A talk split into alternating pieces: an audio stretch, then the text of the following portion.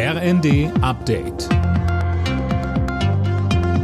Stündlich neu. Auf den Punkt informiert. Ich bin Finn Riebesell. Guten Abend. Die Gaslieferungen aus Russland über die Ostsee-Pipeline Nord Stream 1 werden erneut gedrosselt. Das teilte der russische Staatskonzern Gazprom mit. Imme Kasten. Von übermorgen früh kommen nur noch 20 Prozent, aktuell sind es noch 40. Als Grund für das erneute Herunterfahren nennt Gazprom die Reparatur einer weiteren Turbine. Die Wartung von Nord Stream 1 war erst in der vergangenen Woche beendet worden. Für die Dauer der Wartung war die Gaszufuhr komplett unterbrochen.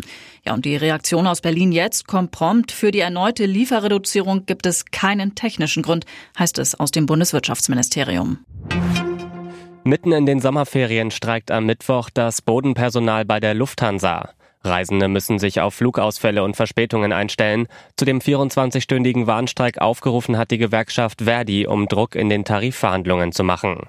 Der Streik wird die ohnehin schon angespannte Lage an den Flughäfen nochmal verschärfen, so André Kretschmer von Verdi Hamburg. Sie alle kennen ja die Situation an den Flughäfen in Deutschland, also massive Personalnot. Die Lufthansa hat ja in der Corona-Pandemie sehr viele Stellen abgebaut und es ist fast unmöglich, jetzt so schnell Personal aufzubauen, vor allen Dingen, wenn Sie sich die Entlohnungsstrukturen angucken. Lufthansa bezeichnet den Warnstreik als völlig überzogen.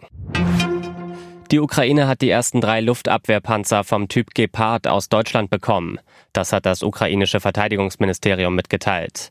Auch mehrere 10.000 Schuss wurden übergeben. Die Gepard-Panzer waren bei der Bundeswehr aussortiert worden. In Deutschland leben so wenig junge Menschen wie noch nie seit 1950. Laut Statistischem Bundesamt waren es Ende letzten Jahres etwa 8,3 Millionen zwischen 15 und 24 Jahren. Die wenigsten jungen Menschen wohnen in Brandenburg, Sachsen-Anhalt und Mecklenburg-Vorpommern. Alle Nachrichten auf rnd.de